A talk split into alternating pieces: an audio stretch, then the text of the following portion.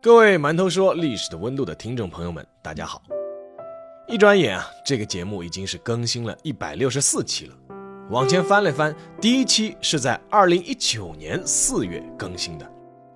作为一档免费的音频节目，我已经坚持更新了三年半了，想想也有点不可思议。当然了，正如我以前说过的，能够让我坚持下来的最重要的原因，还是你们不断的支持和鼓励，这是我做这档节目的最大动力。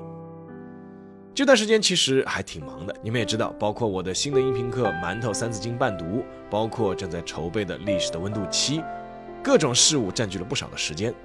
所以啊，今天要和大家打个招呼，我想休息一段时间，调整一下。那休息多久呢？我自己还没想好，目前想的是一个月吧。趁这个机会啊，我也想做个小调研。那馒头说历史的温度开过不少的专辑，那你们最喜欢的专辑是哪一个呢？欢迎你们在评论区告诉我，可以按照最喜欢的顺序，一二三写三个，这样呢，我心里也可以有个数。这档音频节目啊，不止在这一个平台播出，但是每个平台大家的反馈我都会去看、去搜集。